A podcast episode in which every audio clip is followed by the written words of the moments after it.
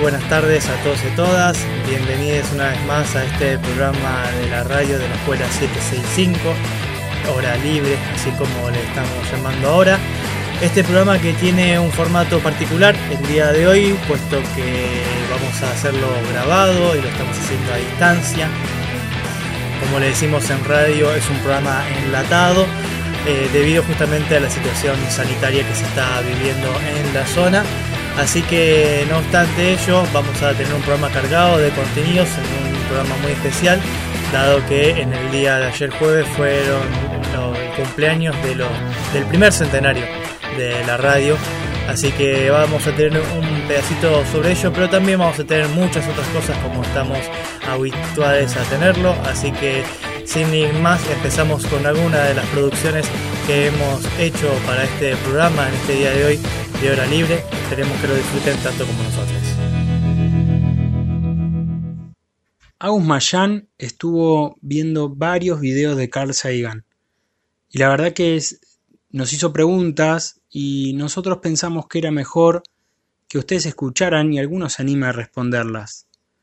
Es muy interesante. Hola, ¿qué tal del universo? Eh, esta vez quiero hacer algo un poco más diferente, así que haré un pequeño, no resumen, sino un pequeño análisis sobre algunos videos que he visto y que me dejaron algunas preguntas. Advertencia, si este tipo de cosas no te interesan, te daré algunos segundos para que puedas retirarte porque no quiero molestarte con algunas preguntas y algunas cosas que diré en este, en este programa. ¿Listo? ¿Ya está Bien. Los que sí se, interesan por esto, por favor quédense porque hay muchas cosas interesantes por ver. Digo, escuchar. ¿Listos para la sorpresa? El tema de esta semana es el espacio. ¿A que están sorprendidos? ¿Sí? ¡Qué bien!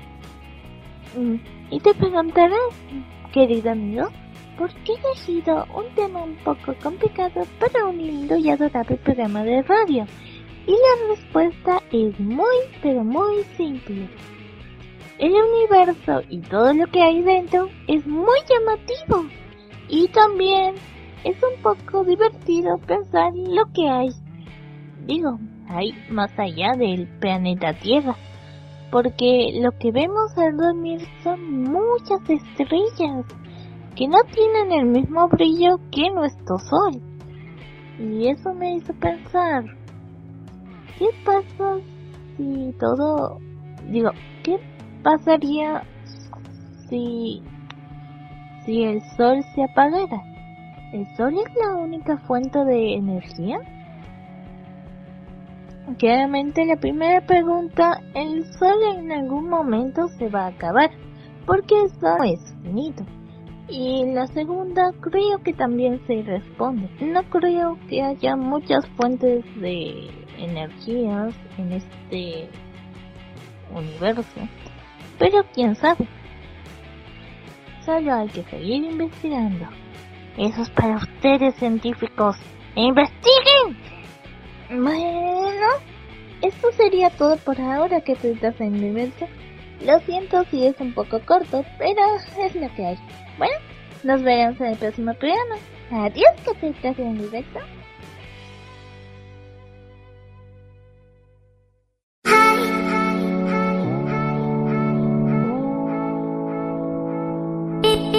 Hola a todas, todos y todes. Esto es GPS. Esto es GPS. GPS un espacio para reflexionar sobre las trayectorias estudiantiles y laborales, para preguntarnos por la vocación y el proyecto de vida. ¿Por qué GPS? Pensamos el espacio como una guía que nos transporte desde lo conocido, nosotros, hacia lugares nuevos, desconocidos, que nos invitan a aventurarnos e imaginar múltiples alternativas. Quisimos empezar haciendo entrevistas. Elegimos algunas personas que creemos que pueden aportar experiencias interesantes para que reflexionemos juntos. Estas personas nos van a demostrar una partecita de sus mundos. Esperamos que estas vivencias ayuden a imaginar y a continuar proyectando otros mundos posibles. Esto es GPS. Bienvenidos.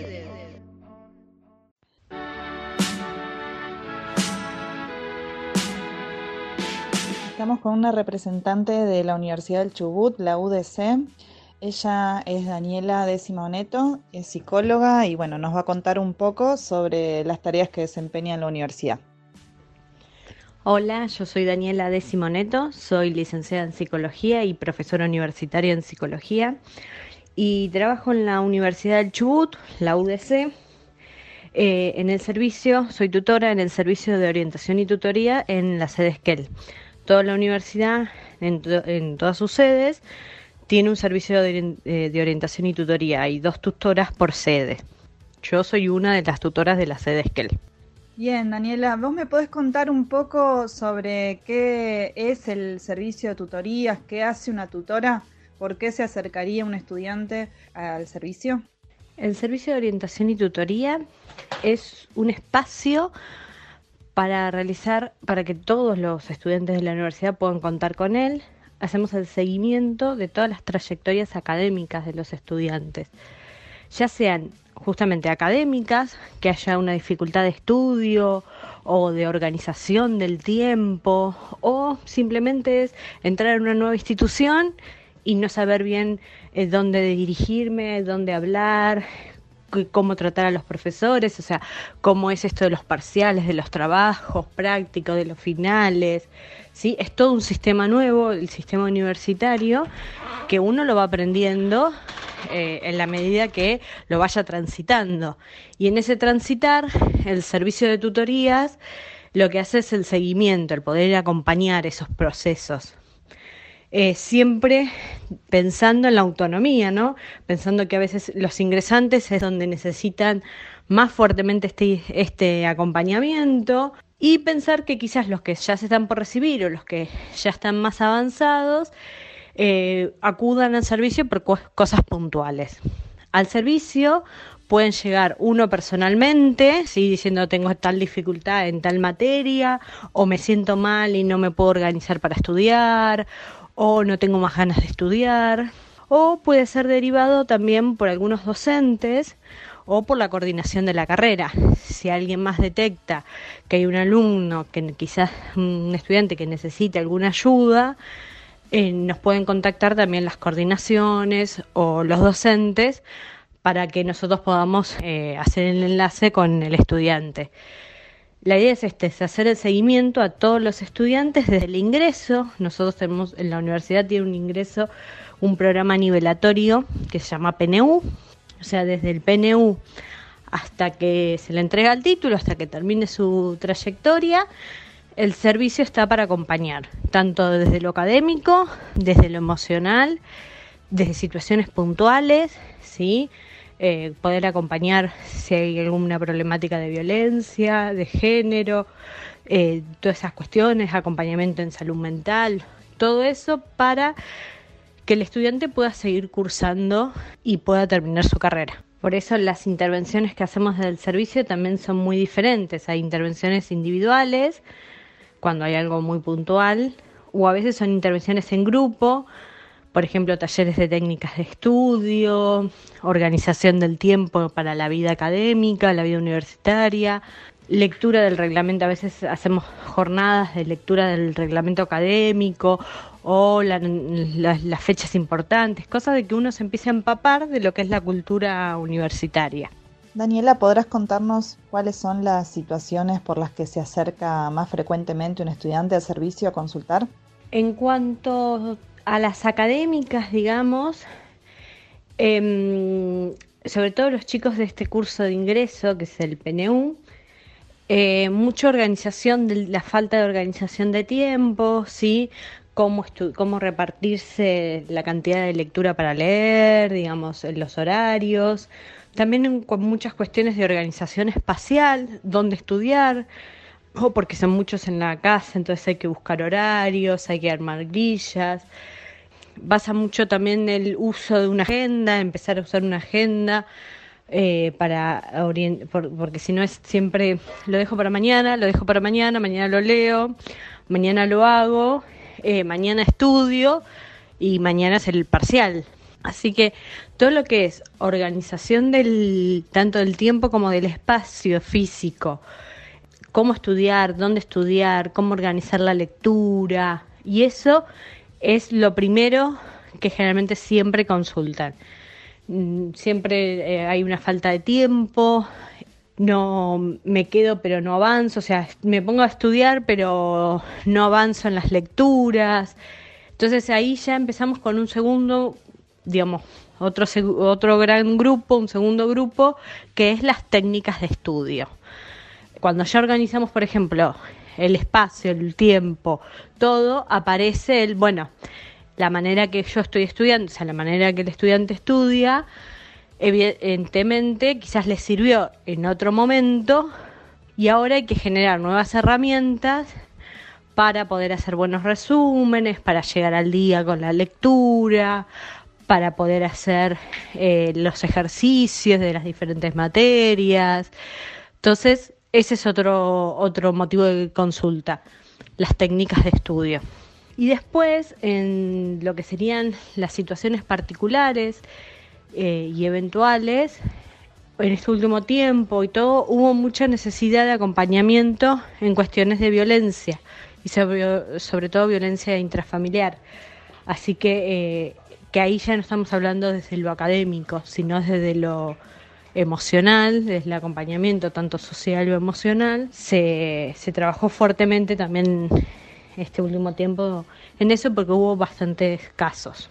Es importante que una universidad pública tenga un servicio que brinde ese acompañamiento desde el comienzo de la carrera hasta finalizarla. Daniela, ¿me podrás contar un poco sobre la historia de la universidad y las carreras? Bueno, eh, la universidad se conforma o se empieza a conformar en el 2008. ¿sí? Es una universidad relativamente nueva, por eso también hay muchos procesos que se están dando o cambios que se están dando ahora. Nace como una decisión provincial, ¿sí? de tener una universidad, por eso es la Universidad del Chubut, del provincial. Pero el año pasado ya eh, se otorgó definitivamente el reconocimiento nacional. Todos los títulos ya tienen el reconocimiento nacional. Así que, bueno, fue todo un proceso, ¿no? De pasar a ser una universidad de, tecnicaturas a poder ofrecer las licenciaturas y con el reconocimiento nacional. En estos momentos, la carrera de licenciatura en enfermería está pasando por las acreditaciones de la CONIAU para estar ya acreditada oficialmente por la CONIAU. Es un proceso que ya desde el año pasado estamos y ahora está por terminar tenía que terminar a principio de año, pero bueno, con esto de la pandemia se extendieron los, plazos. Pero bueno, todo eso hace a poder eh, ofrecer mm, más variedad de carreras eh, con una formalidad, ¿sí? Eh, también se ofrecen cursos como cursos de posgrado y tiene una gran impronta en lo que es la salud comunitaria, o sea, es más, enfermería está dentro de lo que es la unidad académica de, de salud comunitaria, así que es una gran impronta que tiene la universidad, entonces se ofrecen cursos para cuidadores domiciliarios con una mirada comunitaria, eh, economía social justamente con una mirada comunitaria, así que bueno, esa es una gran impronta. Eh, hay sedes acá en Esquel, en Gaiman, en Rawson, en Trelew y en Puerto Madryn y hay varias propuestas. En cada sede van teniendo distintas propuestas. Hay propuestas agropecuarias, hay eh, propuestas de tecnología como software, en paleontología, técnico en paleontología, licenciatura en enfermería, técnico en recursos naturales. E, y acá en Esquel es eh, las dos carreras que por ahora se dan este año íbamos a tener el inicio de una carrera más, pero bueno, en, esta situación de, pandemia no sé en qué quedó eso, pero sí eh, las dos que tenemos acá en Esquel es la licenciatura en enfermería, que dura cinco años. A los tres años hay un título intermedio de enfermero universitario y a los dos años más licenciatura en enfermería y una carrera técnica que se llama la Tecnicatura en Gestión de la Información de la Salud. Son puestos para trabajar en el área de la salud, en los que hacen las estadísticas, la recolección de datos, toda la parte administrativa y la carga de esa información al sistema. Eh, esas son las dos carreras, una licenciatura y una tecnicatura, las dos del área de la salud comunitaria. Eh, el año pasado eh, también fue la votación para la renovación de autoridades, en donde volvió a salir electa la doctora de Perna con su equipo, así que eh, esa es la, figura, digamos, rectoral, la rectora es la doctora de Perna. Y creo que en octubre, o en, sí, en octubre salió lo de la resolución nacional, que, que es muy importante poder contar eso con la resolución nacional, la validez nacional para todos los, los títulos. Y volviendo a lo que nos convoca, eh, te quería preguntar si la universidad tiene algún sistema de becas o algún tipo de ayuda económica para estudiantes que eh, tienen dificultades en ese aspecto. Sí, la UDC, eh, digamos, lo que proporciona es asesoramiento en lo que son las becas Progresar y las becas provinciales, ¿sí? Y tiene unas becas, la propia universidad, que se llaman las becas UDC, en donde son de tres, digamos, de tres maneras. Puede ser ayuda económica, puede ser ayuda de alojamiento. En Esquel no hubo mm, tanto la de ayuda de alojamiento, sino eh, eso ayudó mucho en la costa, digamos, fue más requerida en la costa. Y la tercera es ayuda en relación a la compra de los materiales como fotocopias, cuadernos y eso. Son, uno puede aplicar para esas tres mm, variantes, ayuda económica, eh, ayuda de alojamiento o ayuda de materiales. sí o sí es uno de los requisitos, son, tienen, las becas UDC tienen requisitos más eh, flexibles, por así decirlo, que lo que sería la beca Progresar. Son, digamos, uno de los requisitos más fundamentales es haber terminado de cursar el PNU. Ya una vez que uno termina de cursar el PNU, ahí puede aplicar para eh, las becas UDC. También, y esto es muy importante, que la carrera de la licenciatura en enfermería, por ser una carrera requerida a nivel nacional, tiene un apartado especial de las becas Progresar, que son exclusivamente para eh, estudiantes, eh, son las becas Progresar Pronafe en realidad, que son para incentivar a que la gente, digamos, a que se estudie enfermería. Entonces esas becas sí o sí siempre salen porque vienen de, este, de este requerimiento especial de que es una carrera necesitada a nivel nacional. Así que eh, eso también es importante porque cualquier chico que aplique a la carrera de enfermería puede solicitar, si cumple los requisitos y todo, puede solicitar la beca Progresar Pronafe y es algo más seguro y que pueden acceder muy fácilmente a que se la den. Ah, qué bueno, Daniela, qué buen dato que nos pasaste, porque eso es una de las cosas que siempre eh, muchos chicos consultan y necesitan. Em, ¿Me contás un poco más sobre el PNU? Si es, eh, tienen materias, cuánto dura, eh, bueno, un poco más de detalles sobre ese ingreso. El PNU es el programa de nivelación universitario, ¿no? Eh, este año eh, duró un cuatrimestre. El año pasado se había dado en dos fechas distintas al año y de una manera más corta. A partir de este año, por resolución, digamos, rectoral, se extendió y por el aporte que empezamos a, hacer todos, de que era necesario hacer un programa de ingreso un poco más extenso. Así que está terminando esta semana. empezó en marzo y termina, creo que mañana. Eh, y dura todo el cuatrimestre. Si se tienen materias, depende de la carrera que se elija, las materias que hay. Hay materias que son comunes y otras que son específicas como de la carrera a elegir. Generalmente hay biología, lengua, matemática, salud pública informática, cultura académica, ¿sí? Eh, esas son las materias que, que, se da. Se dicta de lunes a viernes, en el horario, por lo menos en la sede de Esquel, es de lunes a viernes, en el horario de tarde-noche. El programa de nivelación es un programa justamente eso, de nivelación, no es un programa eliminatorio, ¿sí? Eh, no es que si uno a fin, por ejemplo, ahora los chicos que están cursando ahora, a fin de este cuatrimestre, no aprueban todas las materias del PNU, no significa que no puedan empezar la carrera.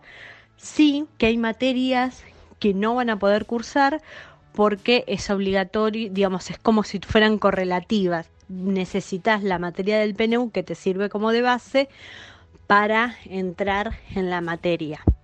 Y hay otras, y hay otras que no. Entonces, si uno no puede finalizar ese año el PNU, puede empezar la carrera con menos materias, ¿sí? Seguramente eh, el sistema le va a permitir anotarse en menos materias para que después cuando vuelva a aparecer el PNU o las mesas de finales del PNU uno pueda ir a, acreditar los saberes y pueda rendir la materia y aprobarla y, y ya está y ahí ya puede arrancar pero sí está dividido por, por materias. Este año se dio en el cuatrimestre, eh, que eso es bueno porque así eh, uno también tiene tiempo de ir procesando eh, todos los cambios y eso. Toman parciales, hay distintas modalidades, pero en esas materias toman algunos parcialitos, ¿sí? Pero es no es como si fuera una materia pura de la carrera. Eh, generalmente la regularidad, lo que sería la regularidad, se consigue eh, asistiendo a las clases, no es que esos exámenes son tampoco eliminatorios, ¿sí? Eh, la idea es poder estar mejores preparados para cuando arranquen las materias. Bueno, te quería consultar, que imagino que en el contexto de la pandemia está todo el funcionamiento de la universidad de manera virtual y en relación a esto, eh, ¿cómo están abordando las inscripciones 2021? Sí, con esta situación de pandemia, eh, todas las clases hasta este momento están siendo a nivel virtual, con el Classroom eh, de, cada, de la universidad a través de la plataforma y con algunas modificaciones en lo que son a las prácticas profesionales y todo en el calendario académico para no afectar ninguna, ninguna cursada, eh, ninguna trayectoria. Así que sí, por este contexto estamos haciendo todo. El servicio también digo hacemos porque el servicio de tutoría también lo está haciendo de manera virtual, eh, con plataforma, digamos, con un uso del Classroom para eso, con mail, con todo. Así que nuestro contacto es eh, por ese medio. Y eh, siempre, y esto hasta el momento no tiene cambio en lo que es el, la inscripción, siempre a fines de noviembre, diciembre es la inscripción. que es hasta empieza a fines de noviembre y termina en relación al 15-20 de diciembre y se vuelve a abrir la inscripción porque 15 días más más o menos en febrero, ¿sí? Pero este año sí sigue estando, digamos, según el calendario académico, fines de noviembre, principios de diciembre, la posibilidad de ir eh, a hacer la, inscripción. Hay una primera inscripción en donde se le, el, digamos, el postulante se anota, se inscribe, se les da todos los requisitos, digamos, toda la documentación que hay que traer que es una reserva de vacante, y después se le pide una determinada fecha para traer toda esa documentación y completar el legajo, ¿sí? Así que mm, a fines de noviembre, diciembre sería ese momento para hacer esta prescripción o si uno ya tiene todos los papeles, que generalmente el que los chicos que están terminando el secundario, el que traen recién en febrero es el de finalización de los estudios y en el caso de que no hayan finalizado sus estudios secundarios, Lo que se puede hacer y lo que se hace por la ley de educación superior es, se anotan, ¿sí? se pueden hacer esta prescripción y pueden hacer la, inscripción final en condición de eh, digamos, condicional, ¿sí? Se cursa, se puede cursar el primer cuatrimestre, lo que sería todo el PNU, y en los meses de agosto, septiembre, eh, se le va a pedir esta finalización de estudios. Estos chicos que están en esta condición tienen el servicio de tutorías para ayudarlos y acompañarlos en poder rendir esa materia, ¿sí? Del secundario. Eh, así que cualquiera que se anote en esa condición, digamos que deban materia y todo, mi consejo o sugerencia sería que apenas pisen la universidad, se pongan en contacto con nosotras, que sacamos antes la materia, lo, antes posible, eh, así pueden ya anotarse definitivamente. Bien, eh, como para ir terminando, Daniela, eh, me interesa que me cuentes si hacen algún tipo de articulación con la escuela secundaria. Eh, a veces se hacen como la Expo Universidad o días de visita a la universidad, orientación vocacional, como para que, bueno, estudiantes también de nuestra zona puedan acercarse e interiorizarse un poco más. Sí, el servicio de tutorías tiene un proyecto que se llama UDC va a la escuela, en donde mm, armamos varios cuadernillos como de orientación vocacional. Eh, uno era bien de orientación vocacional, preguntarse qué carreras te gustan, cómo, dónde, mm, los deseos, dónde te verías trabajando, cuestiones así. Y después eh, cuadernillos con las propuestas de la UDC. Eh, hicimos varias, estos últimos tiempos hicimos de distintas maneras. Hubo un año en donde se acercaron las, las escuelas a una feria que proponíamos nosotros, donde los estudiantes también de la universidad mostraban la carrera, cómo era estudiar en la universidad y eso. Y en otros años fuimos nosotros a las escuelas con estos cuadernillos para trabajarlos con los docentes eh, o con las autoridades o con quien pudiera trabajarlo. El año pasado pudimos entregar por las cuestiones de los paros y eso, entregamos nada más los cuadernillos, pero no tuvimos una vinculación eh, fluida ni directa con, con los estudiantes por la condición del paro. Y bueno, y este año nosotros retomamos siempre el proyecto de o UDC va a la escuela o la feria UDC después de septiembre. Así que este año tendríamos que ver si, si ya volvimos a la presencialidad en septiembre o si volvemos a modificarlo como hicimos el año pasado y hacerlo de, de manera de a través de estos cuadernillos que armamos. Bueno, Daniela, te agradezco mucho toda la información que nos brindaste. Estoy segura que a muchas y muchos chicos les va a servir. Y bueno, ojalá que en la segunda parte del año podamos incluso visitar la universidad y así los estudiantes la conocen. Gracias a vos y la verdad que sí, ojalá podamos volver y encontrarnos y sería un placer que puedan venir, conocer la universidad, la sede, eh, puedan ver cómo es la universidad, así que ojalá podamos volver al, a la presencialidad para poder volver a encontrarnos. Saludos.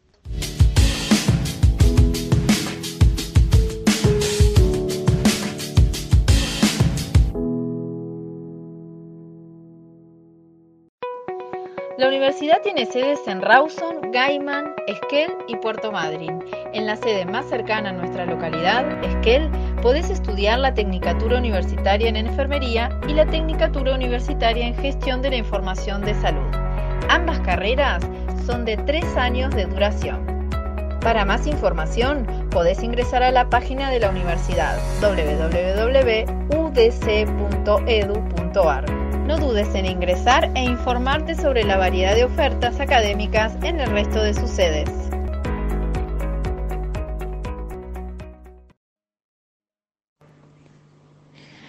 Acabamos de escuchar GPS, eh, la columna que Leticia la POT de la Escuela 765 tiene con, bueno, en este caso Sandra, que nos hace conocer un poquitito más con respecto a la información de, la universidad, en este caso la, fue la Universidad de Chubut, y la tutora nos explicaba un poco, bueno, qué, qué es lo que hacen, cómo ayudan, cómo colaboran con los estudiantes que, que ingresan a, a, esa universidad. La verdad es que es más que interesante. Eh, lo seguimos este, apoyando esta columna porque creemos que, que de alguna forma hace falta hace falta conocer las carreras, conocer un poco más de, las oportunidades que nos brindan acá en la zona y también un poquito más lejos, ¿no? que ya iremos teniendo nuevos reportajes, nuevas personas que conocer con sus profesiones. Así que, bueno, los invitamos a seguir escuchando y si tienen alguna sugerencia o si ustedes mismos quieren dar, darse a conocer con una profesión, con un oficio, bienvenidos sean, se pueden comunicar con nosotros eh, al espacio de, la radio en la 98.1 o por el mail de la escuela o los medios de comunicación que siempre les damos.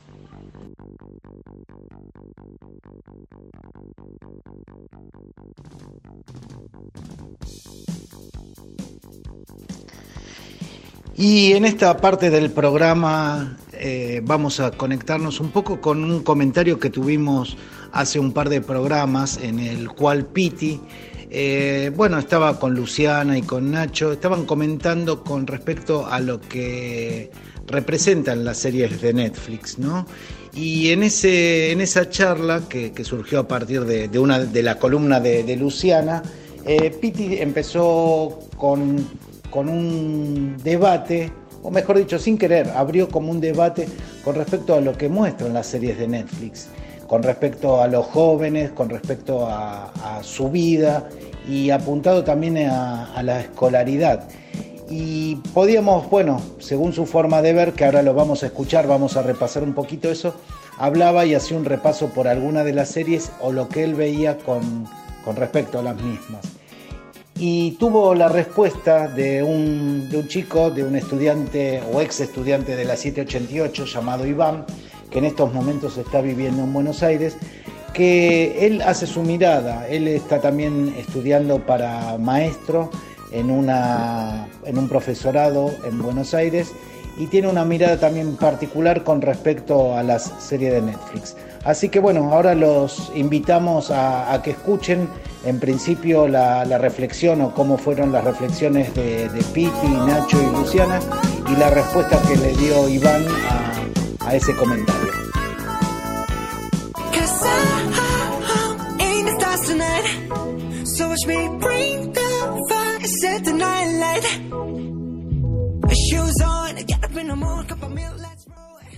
Eh, lo que sea más que nada porque si vos ves series o películas de los adolescentes, los adolescentes como que en ningún momento tienen problemas con el tema de la escuela. Por ejemplo, siempre meten el tema del amorío, y es algo demasiado nada que ver con lo que es, bueno, la vida adolescente. Yo lo digo desde mi punto de vista y como yo lo he vivido. La verdad que está como algo bastante errado. Después, porque en la mayoría de las películas así de los adolescentes siempre hay un asesinato, siempre hay uno que de la nada se hace un detective y es mucho mejor que el resto de los policías, resuelve el asesinato ahí y en ningún momento agarra un lápiz para estudiar y aún así pasa de años sin llevarse una materia.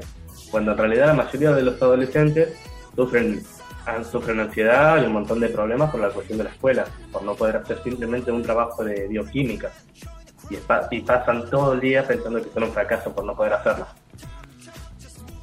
Este, mira, a mi parecer la serie va cuenta más la vida de, del profesor y sus ideologías de la filosofía y cómo está yendo su vida en vez de los adolescentes en sí. Eh, y, y, te, te hago esta, esta pregunta, Piti en particular. ¿Cómo, ¿Cómo se podría realmente eh, ver expresado las voces, los sentimientos, lo que ustedes viven día a día, por ejemplo, en, en la escuela, en su, en su vida social? ¿Crees que, que hay alguien o, puede haber un medio para el cual se vea la verdad que vos estás pensando que, que, no se ve reflejada en las pantallas, ya sea de Netflix, en la que sea. O sea, hoy por hoy tal vez, ¿cómo podríamos llegar a ser?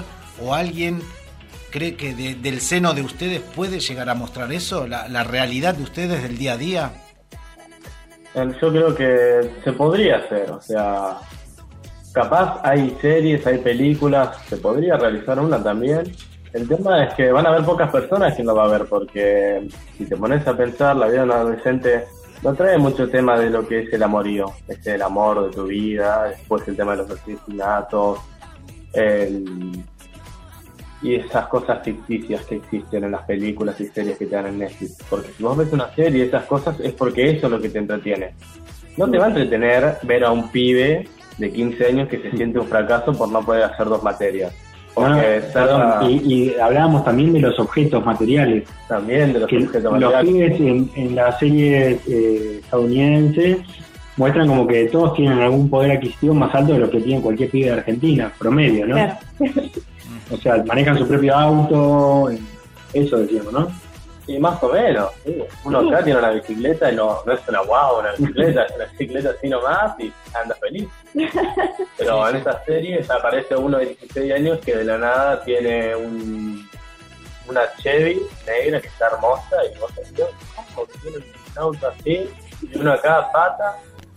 Porque si te pones a pensar, no viene reflejando cómo es la vida en general de los adolescentes en realidad. Por ejemplo, yo lo tomo por la mía y lo que conozco de la vida de mis compañeros. Bueno, primero que nada, gracias por la, formalidad de la presentación. Sí, mi nombre es Iván. Eh, y la verdad que estuve escuchando el programa 7.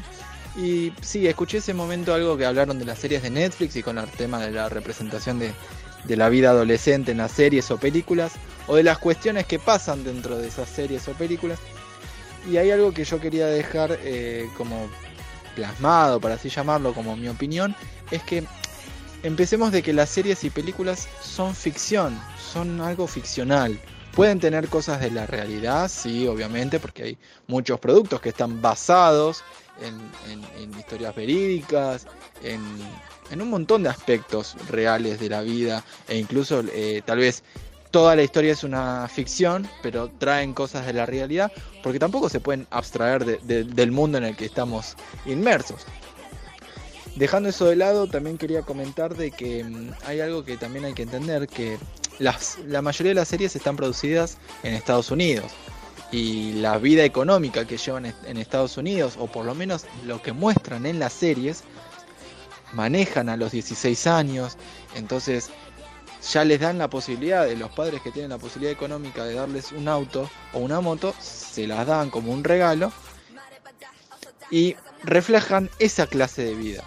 Em, es verdad, acá en Argentina para tener un auto o una moto es muy difícil que acá refleje eso. Pero bueno, nada, yo lo que también quería traer es que también tengamos en cuenta de que si en las series muestran el tema eh, de la vida adolescente eh, en los aspectos reales de cómo lo vive cada adolescente. Que también empecemos de que cada vida adolescente es muy diferente.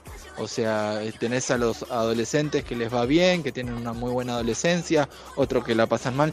Es muy, es muy diferente, es muy variable. Es muy difícil traer todo eso a una serie.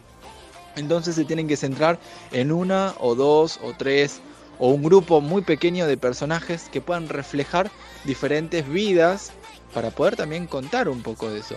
Yo considero que Netflix es una de las plataformas que empezó a mostrar un poco más el tema de la diversidad cultural. Empezando tal vez desde los gays, desde las lesbianas, eh, después con el tema de los, de los trans, de los, de los drag queen. Hay, hay un montón de, de posibilidades de series para poder ver eso. Pero con respecto al tema de la vida estudiantil, sí, es real, no muestran en ningún momento cómo es que están en una situación de prueba, si les va bien y si pasan y todo eso, directamente les muestran ya el producto cerrado y se enfocan en otra cosa, pero es porque la serie tiene que ser así, porque si no la gente no le atraería ver algo tan, tan naturalista, quiere ver algo diferente, se quiere abstraer un poco de tanta realidad, porque eh, la gente busca eso en la serie, poder encontrar algo que les llame la atención, que los divierta un rato o los entretenga y poder abstraerse de todo lo que fue pasando. Tal vez hay series en las que uno se siente identificado con algún personaje y eso está bueno también porque ahí es cuando te das cuenta que los directores o los escritores de la serie lograron darle en el, así al clavo para llamarlo para, para contar una historia. Eh, eh, hay un montón de casos. Em, la serie de 13 razones por qué, sí, la verdad que es una serie que ya desde la segunda temporada se fue de las manos toda la trama, pero muestra muchas realidades, eh, muestra en la cual están en un...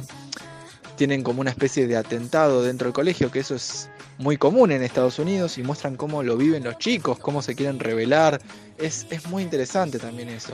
También muestran cómo cómo el tema del feminismo empezó a, empoderarse, eh, cómo lo recibían también los machos en, esos establecimientos, la posición también del racismo que hay desde la policía, de, vamos a llamarla policía blanca con los, los centroamericanos, lamentablemente en la serie los nombran así y, muestran también cómo, cómo son apuntados con el dedo por ser de otro país es muy difícil, vuelvo a decir, poder mostrar todas las realidades adolescentes. Yo creo que también hay series como Sex Education que pudieron también sacar ese tabú de hablar de cosas sexuales. O sea, vuelvo a decir, hay un montón de series, un montón de películas que tal vez son absurdas porque vos decís, ¿cómo un adolescente de 16 años tiene ese cuerpo o tiene esas características físicas? Y hay adolescentes que no llegan ni a eso y ahí sí realmente muestran una especie de de, figura que hay que tener para ser un adolescente, pero eso hay que entender de que también hay una mirada, em, una mirada comercial, hay también una mirada adulta. Eso también es importante. Todas las historias están dirigidas, escritas por adultos. Pueden tener asesoramiento de vidas adolescentes, sí, pero siguen estando bajo la mirada de un adulto. El adulto ya pasó la adolescencia porque nos sorprende, pero porque los chicos que son adolescentes en las series están también interpretadas por adultos. La mayoría ya tienen más de 28 años. Yo vuelvo a decir, y con esto cierro, creo que Netflix es una de las únicas plataformas que, comparándolo con la televisión, es la que pudo empezar a mostrar de a poco la diversidad cultural que existe en el mundo. Pero bueno, nada, con esto me despido. Muchas gracias por el espacio, gracias a todos ahí. Eh, ¿Se puede seguir debatiendo esto? Sí. Y bueno, espero haber sido de, de colaboración y no de motivo de pelea. Un abrazo grande acá desde Buenos Aires.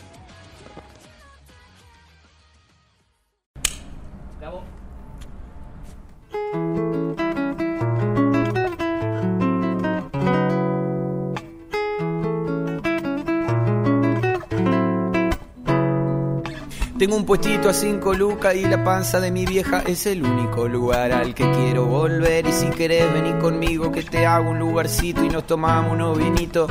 O pateamos unos penales o escuchamos a Páez y nacemos de nuevo como gemelos erráticos. Vamos a construir un parque acuático. Qué buena pinta.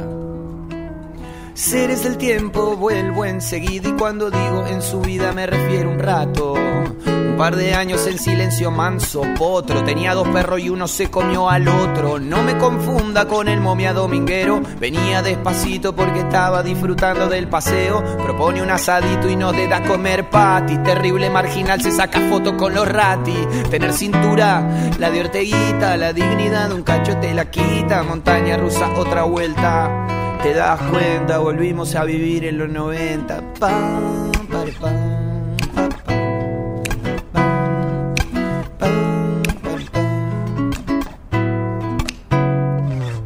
Terrible borrachín se chamullaba hasta su prima y al final de la noche está más duro que vivir en la Argentina. Me idealicé encima. Mirá, se roba solo, haga patria y sintonía fina. Siempre que me fijo son las 10 y 22. Lo otro que me gusta es caminar con vos y una entrañita. Viento de frente, plus cuan perfecte. Llega la noche y me pongo pillo y un movicón haciendo ruido en mi bolsillo por si las moscas troto. Qué buena pinta. Tener cintura, la de orteguita la dignidad de un cacho te la da y otro te la quita. Y nacemos de nuevo como gemelos. Vamos a, construir un parque.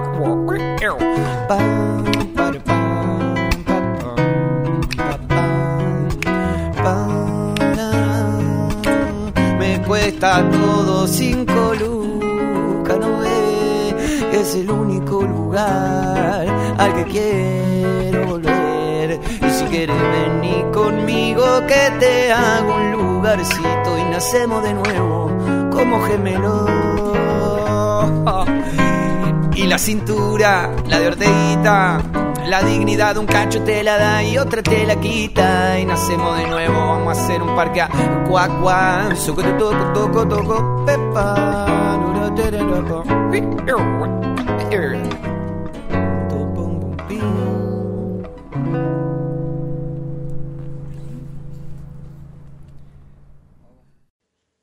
En una nueva entrega de Historias Polenses, las chicas, tanto Ari como Valen, se pusieron a indagar en un método de cocción que ahorra energía. No quiero adelantar mucho, escúchenlas porque no tiene desperdicio. Hoy desde el espacio de historias polenses venimos a contarles sobre la maravillosa olla bruja. Con esta olla podés cocinar a fuego lento, o mejor dicho, casi sin fuego, ya que con, con esta curiosa bolsa que tiene origen en las tierras de África, podemos cocinar de forma lenta, manteniendo una cocción durante un par de horas y sin tener el fuego encendido. La cocción lenta tiene varias ventajas frente a la cocina rápida de la olla a presión, ya que los alimentos quedan con mejor sabor y con una textura inigualable. ¿Cómo funciona esta olla? El procedimiento es muy simple. Utilizamos una olla común y hacemos la primera fase de la receta, preparando los alimentos hasta el momento de que lleguen a cocer. Entonces apagamos el fuego y mantenemos la cacerola tapada dentro de la olla bruja, donde se continuarán cocinando ya que la bolsa mantiene el calor durante horas, pero sin gastar combustible ni estar enchufada y sin necesitar atención o vigilancia. Este sistema tiene muchas más ventajas, sobre todo desde el punto de vista medioambiental, ya que reduce el consumo de combustible, reduce las emisiones y permite un tipo de cocina en la que tenemos más tiempo libre, al no tener que estar pendientes del fuego ni de las cazuelas, una vez que se introducen en la bolsa. Con esta olla se puede cocinar casi cualquier receta a fuego lento, como guisos de carne, pescado o verduras, así como legumbres, sopas y caldos. Después de escuchar tantas ventajas respecto a esta olla, lo que sigue es hacer pruebas para ver si podemos comprobar la efectividad del método. Este es el tema que les trajimos esta semana desde Historias Polenses. Espero que les haya gustado y que tengan un lindo día.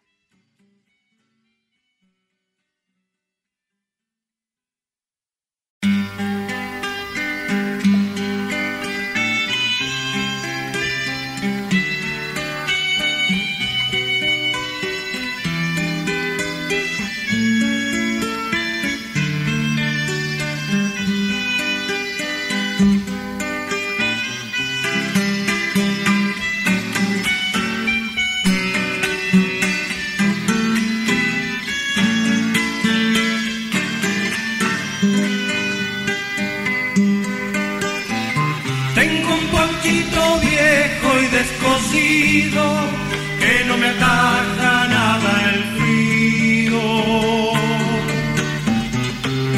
Y estoy viviendo en la frontera,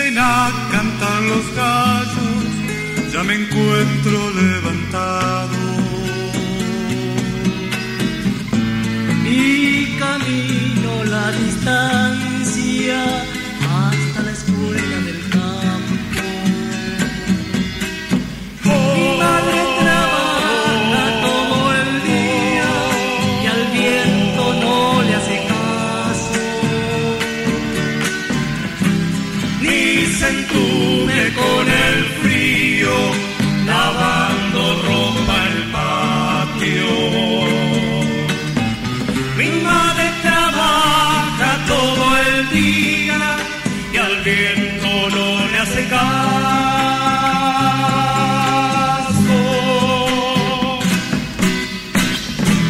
Y yo soy de cordillera, habitante chubutano, hermanado al paisaje estoy, y ese sol que llevo adentro está en el aire y en mi canción. Tengo un ponchito viejo y descosido que no me ataca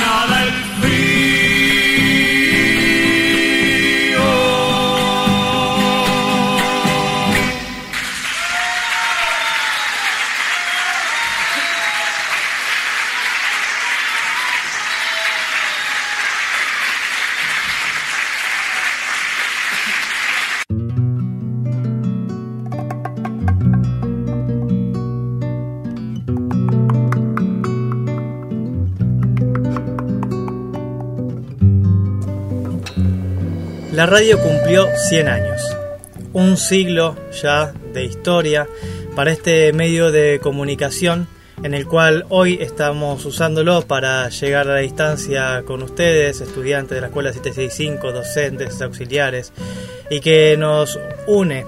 Y realmente hay muchas historias al respecto de la radio en todos estos 100 años.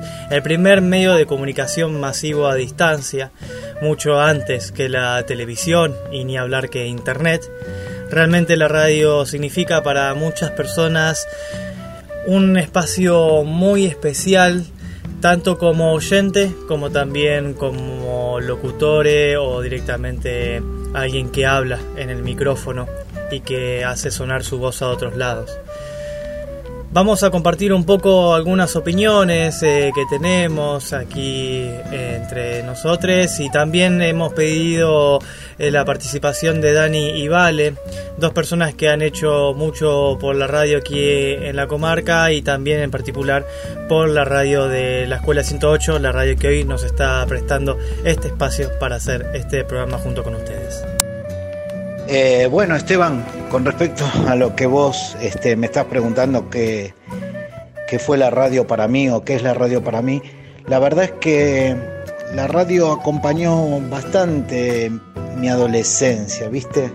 Creo que, que, bueno, vos sos hombre de radio y más o menos tenemos este, gustos eh, similares con, respecto a la música o entendemos la comunicación radial como algo importante.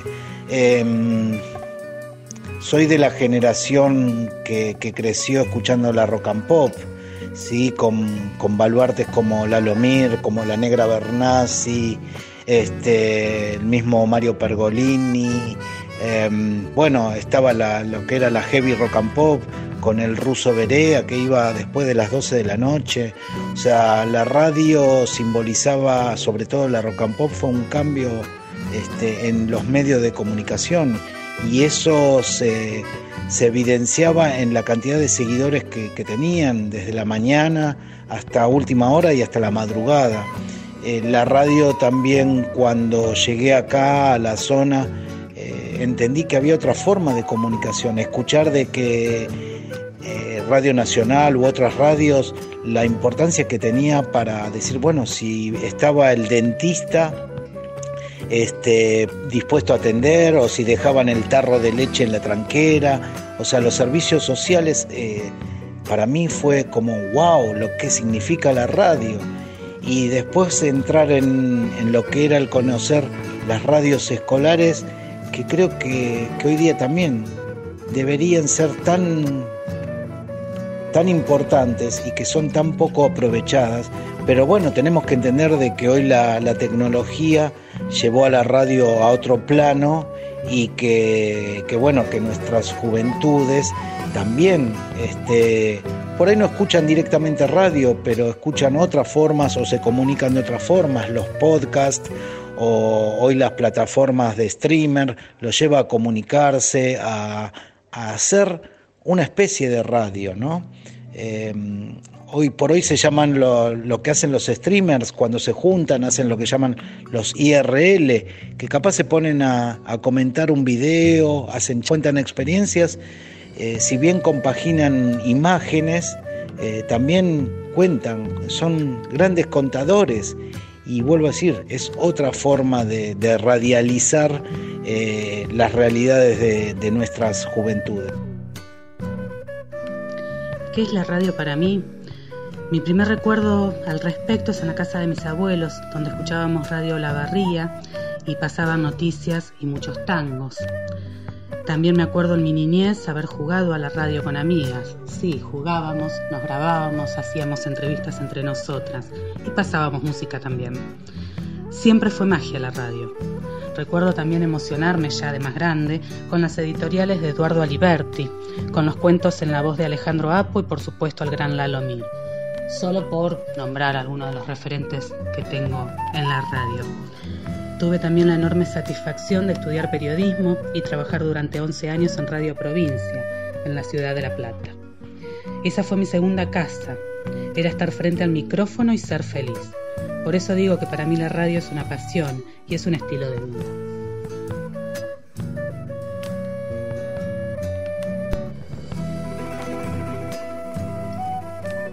Para mí la radio es mis viejos a la madrugada levantándose para cocinar y poniendo del plata con Lalo Mir todos los días. Es mis abuelos los fines de semana escuchando Radio Mitre. Es Castelo es las tardes volviendo de la universidad y escuchando, bueno, sí, a Castelo, a Gillespie. Es trabajar y sentirte acompañado y, aprender. Es Bobby Flores a la madrugada escuchando música. Eh, yo diría que no hay vida sin radio. Hola, somos Daniel y Valeria dos personas que venimos desde hace bastante tiempo eh, haciendo radio, o sí, haciendo radio, o tratando de hacer radio. Eh, y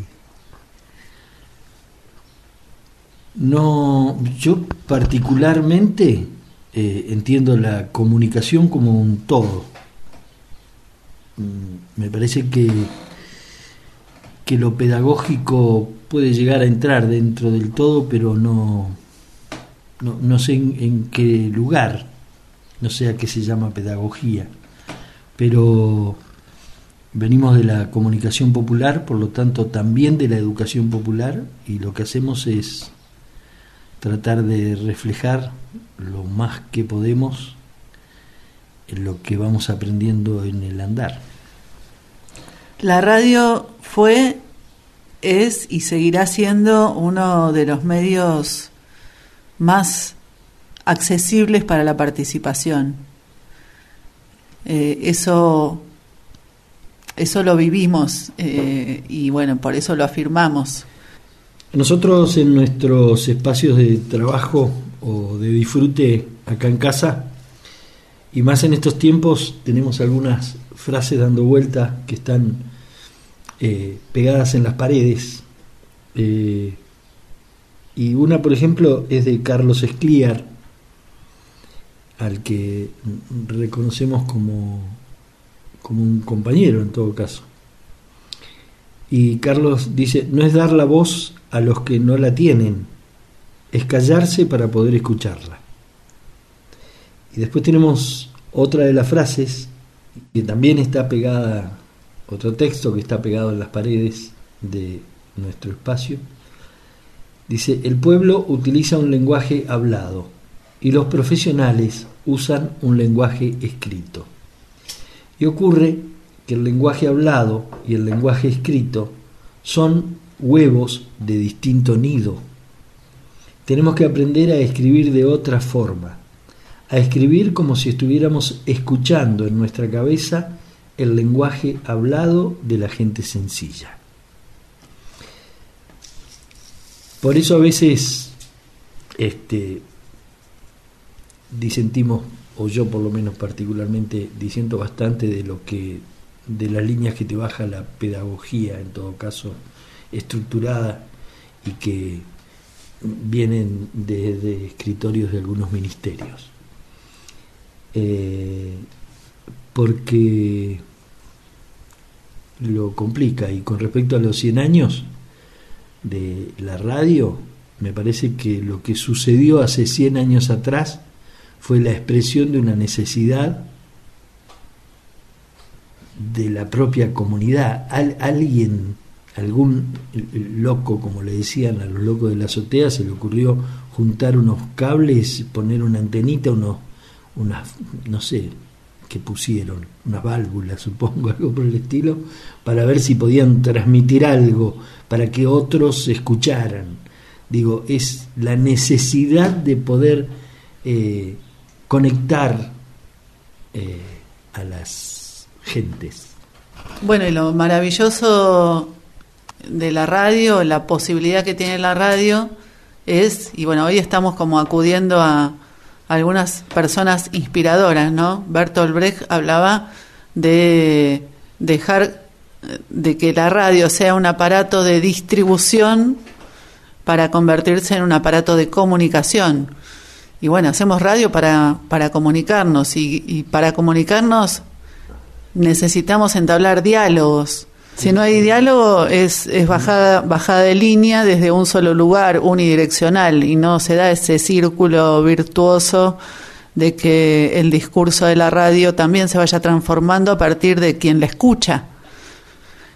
Eh, así, y bueno, la radio sigue siendo un espacio de participación y en las escuelas es la oportunidad de democratizar, o busquémosle otra palabra, si no nos gusta la palabra democratizar, de hacer circular la expresión de quienes habitan en la escuela. Hablamos de, de, las niñeces, de las juventudes, de los docentes, de los trabajadores, de toda la comunidad educativa.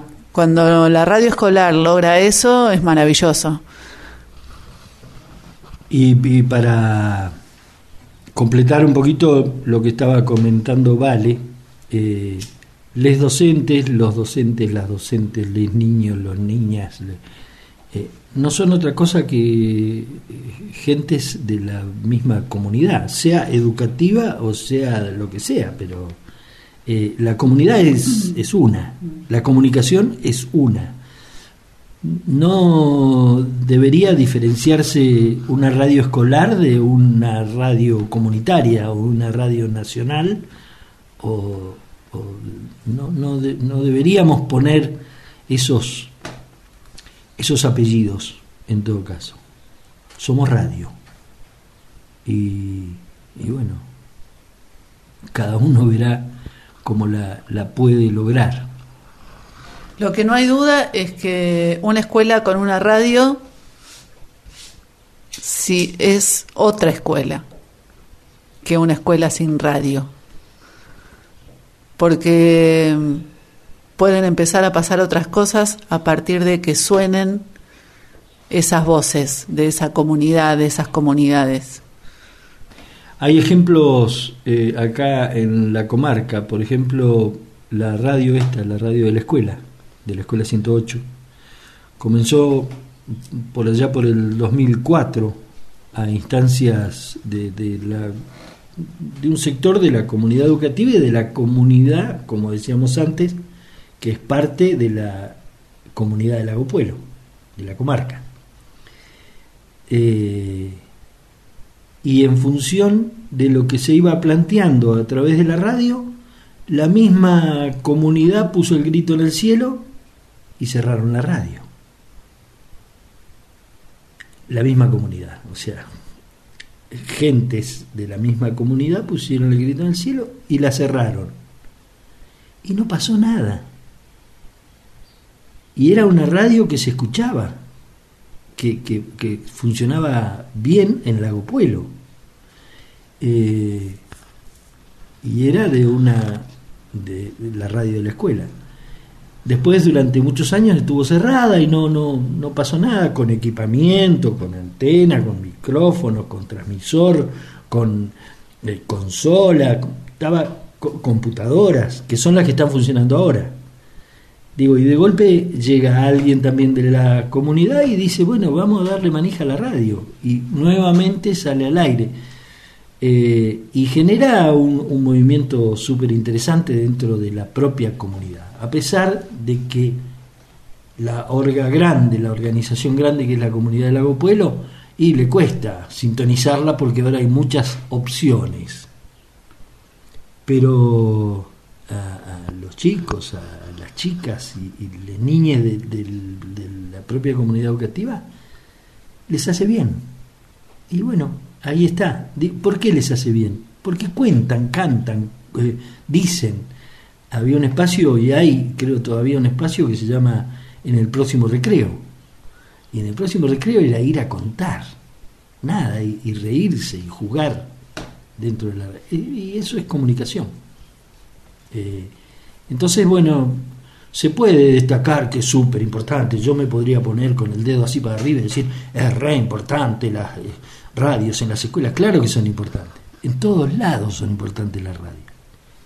En la escuela, en el psiquiátrico, en la comunidad, en, en, la cárcel, en, en, todos lados es importante tener una radio porque sirve para comunicar y comunicarse.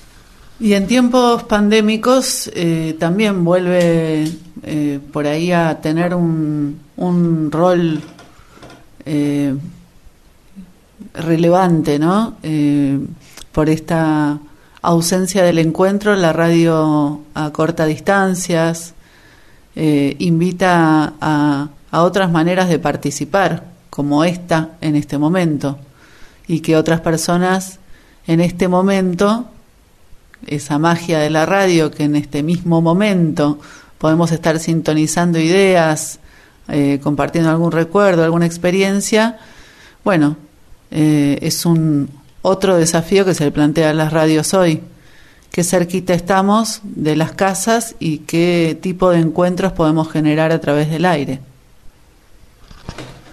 Ahora sí, vamos a terminar, para no hacerlo tan largo, pero, por ejemplo, hablando de la radio de la escuela, a mí particularmente me encanta escuchar a los chicos y a las chicas cuando se expresan, eh, más allá de los cuadernillos y de todas esas cosas que se les manda de arriba.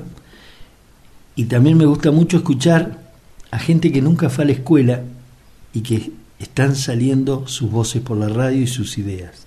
Por ejemplo, Casimiro Buenelaf, las abuelas y los abuelos que cuentan cómo, cómo es este lugar, cómo se vive, cómo se vivía en este lugar. Entonces hay, hay y, y, esa gente no fue a la escuela. Tampoco eh, pensó nunca en contar esas cosas por radio. Sin embargo, sucede. Y ahí me parece que está, el, ¿querés llamarlo pedagógico? Ponele pedagogía. Pedían alguna anécdota. No sé si lo que voy a decir es una anécdota, eh, pero que bueno, que también es, es parte de lo que sucede en las radios escolares. Eh, nosotros, nosotros, eh, estos últimos años también hemos estado recorriendo varios lugares de, de la línea sur, eh, con talleres de comunicación popular en la escuela, justamente con esta idea de hacer radios en, radio en la escuela. Y una de las cuestiones que salió reiteradamente es que muchas veces los docentes creen que tienen que revisar cada palabra que van a decir las niñas antes de salir al aire porque no se puede decir cualquier cosa al aire. Entonces, eh, la, esa expresión se transforma en una lectura de un texto súper revisado por un maestro, por una maestra, que lejos está de, de, que ese niño sienta que se está expresando libremente, ¿no? O que, o que de esto se hable y de esto no se habla en una radio en la escuela.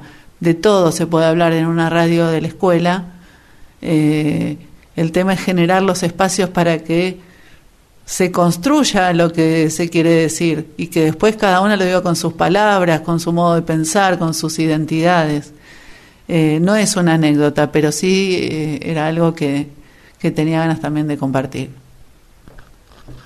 nosotros hace muchos años atrás participamos en la puesta en funcionamiento de la radio de la escuela de Cuesta del Ternero, que se generó a raíz de la comunidad Pichún de Cuesta del Ternero y a raíz también y a través de eh, la fuerza de la comunidad que estaba dentro de la escuela. Eh, hablamos de, por ejemplo, el negrito Daniel Fontenla, y compañeras y compañeros que estaban acompañando ese proceso y se hizo una radio, se consiguió un transmisor de 300 vatios, una antena de cuatro dipolos eh, y de golpe no está más al aire. Y a mí me van a preguntar qué pasó. Y yo también quiero preguntar qué pasó. ¿Por qué esa radio que sirvió para muchísimo, hoy no está al aire, si tiene todo. Bueno, y ahí sí una, una experiencia hermosa que se hizo en Radio de la Tierra, Radio de Cuesta del Ternero, eh, fue que se hacían clases desde la radio para niñas que vivían muy lejos y que en varias épocas del año no podían llegar hasta la escuela. Y entonces este, desde la radio se, se preparaba la clase que el maestro iba, iba diciendo como si tuviera delante de él a, esos niños y esas niñas. Y bueno, ese material está, está incluso registrado, está filmado y es muy hermoso ver eh, a la familia en la casa, preparando todo, subiendo el volumen de la radio, poniendo los cuadernos en la mesa, los marcadores, los lápices y mirando la radio con esas caritas, este, esperando que el maestro les, les vaya contando y le contestaban en voz alta a la radio, como si el maestro los pudiera escuchar. Bueno, eso. Eh, espero que sirva para algo y se me ocurren un montón de cosas, pero bueno, que, que las escuelas en las zonas como estas, en las zonas, más que como esta, en las zonas rurales, estamos hablando de Cuesta del Ternero, estamos hablando de Cusamen, estamos hablando de Comayo, estamos hablando de, de lugares así alejados que hoy han estado, más allá de la pandemia, también han estado eh, afectados por las grandes nevadas, por las inclemencias del, tiempo, del clima, y las escuelas pasan a ser como el centro comunitario. Y una radio en un centro comunitario no es más que una radio comunitaria. Entonces, estamos como hablando siempre de lo mismo. La radio es la radio. Algunos la agarran para el lado de hacer billete nada más y otros para al lado de ser estrellas eh, y, se estrellan. Eh, a nosotros nos gusta esto de la educación y la comunicación popular. Por eso hablamos de comunidad y comunitarios o comunitaria. Gracias, un abrazo grande. Chao, gracias, sigan.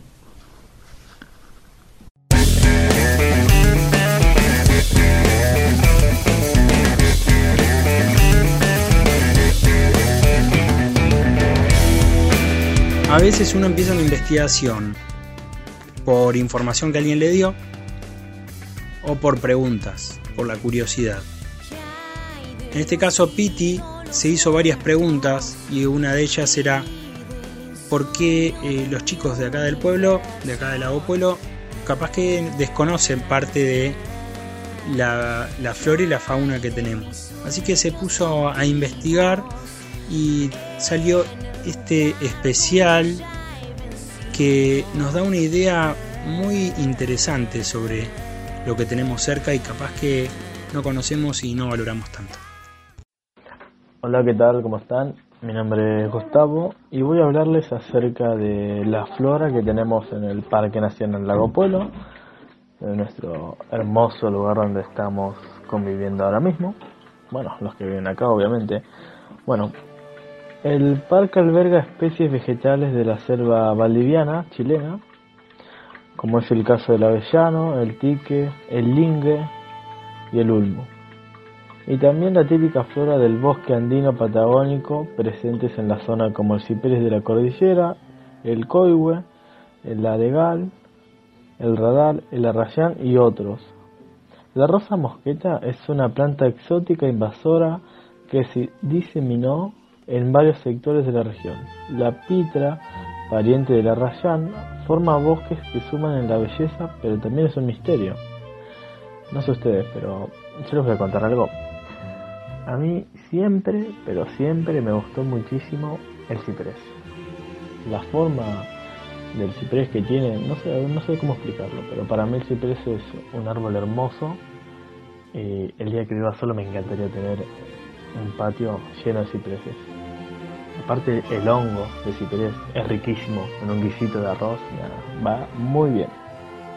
Y bueno, ahora voy a hablarles un poco sobre la fauna que tenemos en este hermoso lugar. Algunos animales propios de la región son el pudú, el huemul, ambos de la familia de los ciervos, pero de menor tamaño. Desafortunadamente hoy están amenazados por la extinción. La verdad que es una lástima porque son hermosos animales. Pero bueno, el zorro colorado también está, el puma y el coipo. Entre las aves es muy común ver a la aguala, el pato vapor volador o el cucetro, la bandurria, el pitio y el zorzal patagónico. Entre otras igual, porque hay varias especies que no, no me sé bien el nombre la verdad que no tengo mucho conocimiento, solo estoy diciendo algo que yo conozco, algo que yo sé, que he visto y la verdad que los árboles que les he nombrado la flora y estos animales que les acabo de nombrar son muy hermosos, la verdad que vale la pena verlos y visitar este parque y si son tan afortunados de encontrar algún ciervo, la verdad que les va a alegrar el día, les juro. Pero bueno, Em, en el lago son comunes los peces nativos, que vendría siendo la perca, la peladilla y el puyén grande. Después también contamos con los exóticos, como la trucha arcoíris y la trucha marrón. Pero bueno, a mí siempre me gustó la trucha arcoíris por sus colores. La verdad que es muy hermosa y la he comido frita, la verdad que es deliciosa. Pero bueno, gente, era solamente eso, les quería comentar. La verdad que me encantaría conseguir un poco más de información para compartirles sobre el Parque Nacional, porque la verdad que es algo hermoso y me encantaría que tengan un poco de conocimiento sobre la flora y la fauna que tenemos nosotros en este hermoso lugar.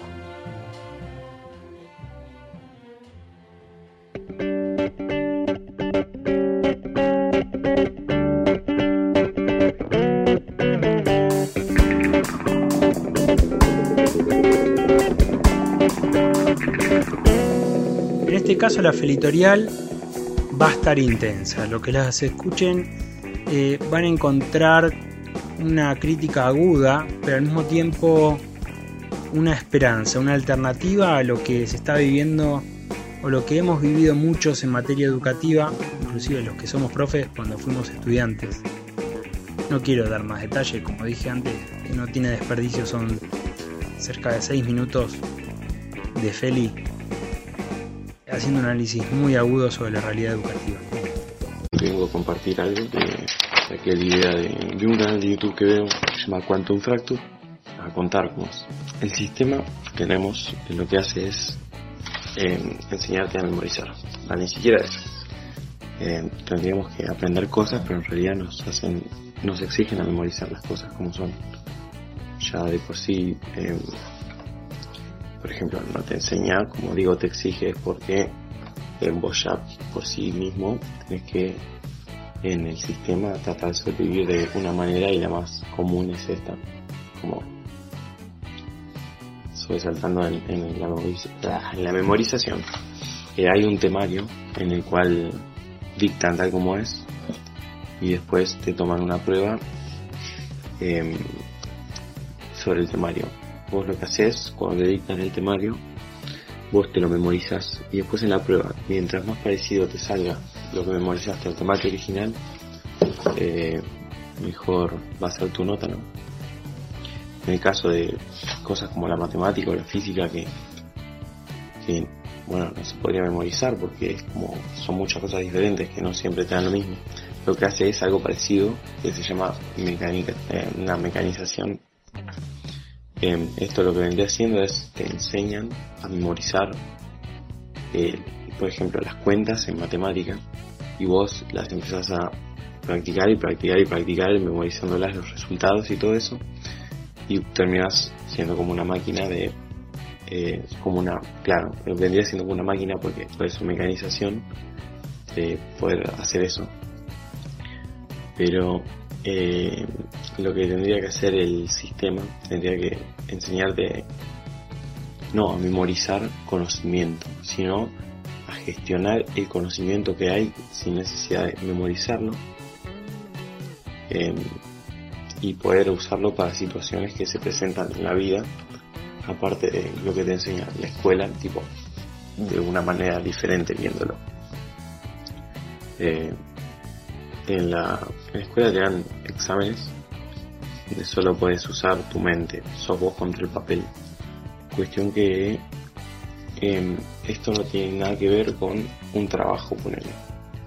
En, en, por ejemplo, alguien que, que estudia, bueno, que estudia, no, que trabaja de, por ejemplo, de, de físico. eh, no se sabe todas las tablas de memoria, ponerle las tiene en un las tiene anotadas o usa la calculadora cuando necesita hacer una cuenta o cuando tiene algo que no recuerda lo puede consultar en internet. Y de acá nace, de esto que genera la escuela, nace el miedo a consultar. Y de todo lo que, tipo, de memorizar las cosas y que las tenés que saber y si no las sabes, porque te sacas una nota más baja, que no las sabes, no lo memorizaste, no sabes memorizar, y ahí sale el miedo a consultar que se aplica en todos lados de la escuela. Eh, cuestión que este sistema en el que estamos ahora, tipo que nos enseña, que nos exige memorizar, es eh, totalmente obsoleto para el mundo en el que vivimos, donde la mayoría de las personas tienen un celular al cual pueden acceder. Por eso hablo de gestionar la información que hay sin tener que memorizarla. Entonces ahí es cuando la escuela tendría que enseñar a consultar, es como un otro método aparte de memorizar y aprender cosas. Consultar, que te enseñen a encontrar buena información, a identificar eh, cosas correctas, a identificar la desinformación. Porque, como digo, ya hoy en día eh, la información está. Antes había que, que ir, tenías que pasarte horas eh, estudiando para poder para poder saber algo sobre esa materia. Cuestión que eh, lo mismo pasa con la mecanización. Que de qué sirve convertir a la gente en robots, por así decirlo, que pueden mecanizar ecuaciones, si ya hay gente que creó, por ejemplo, la calculadora, o que creó programas o está creando programas que lo pueden hacer por vos. Eh, que esa vendría siendo una manera de consultar, no es que somos vagos ni que nos vamos a convertir en vagos. Pero, ¿para qué van a enseñar a mecanizar profundamente? Onda, no me refiero a que está mal mecanizar, me refiero a que para qué profundizan mucho la mecanización si ya hay, hay muchos muchas cosas que lo pueden hacer por vos y te van a facilitar mucho y no solo facilitar porque es muy difícil, no lo quiero hacer, sino facilitar para poder enseñar otras cosas. Y ahí es cuando la enseñanza tendría que empezar a dejar de ser un poco de memorizar y mecanizar y ser más de que te enseñan el ingenio, la actividad, un sentido, yo lo llamo esto sentido poco común, que es resolver problemas sin acudir a la mecanización, que es gestionando las herramientas y la información que tenemos.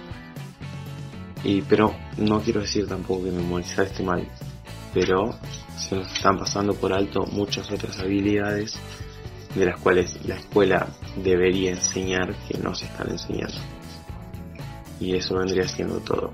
Eso es todo lo que estudié y resumí de, este chico y me pareció muy interesante.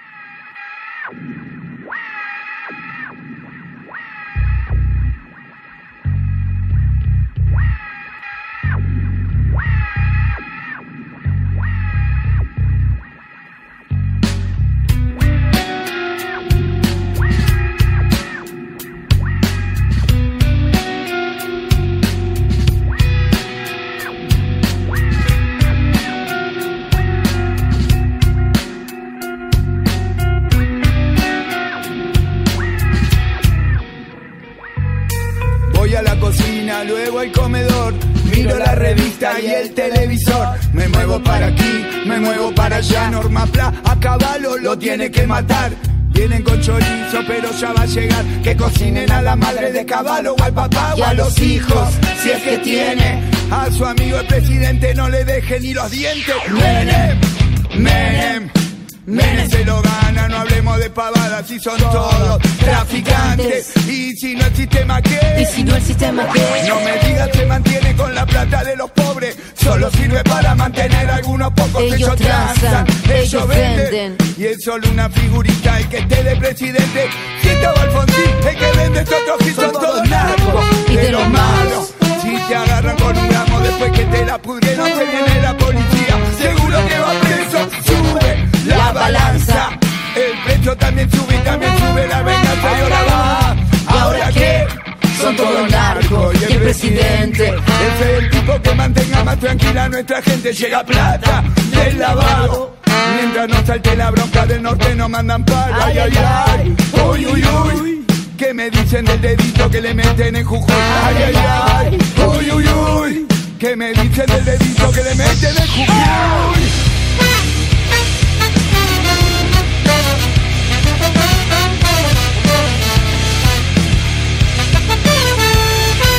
¡Es el perro Santillán! Si no lo pueden voltear, lo van a querer comprar con discursos. Si no les sale, son capaces de dar acciones de los grandes mercados. Eso no importa, porque el perro va dejando algún perrito que le meta a este sistema el dedito en el culito.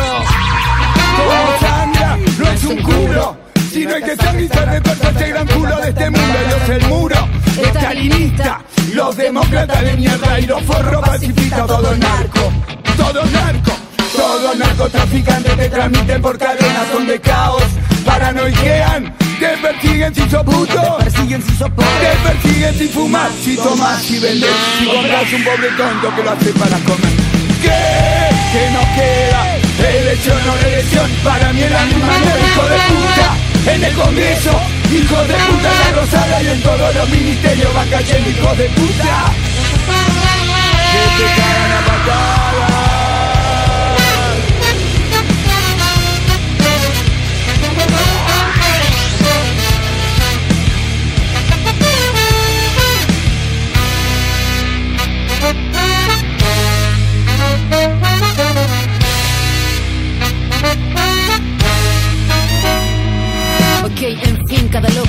tema. Algunos escriben con sangre historia y otros con poema. Mi lema, yo, yo, yo, tú, tú, tú, yo, yo.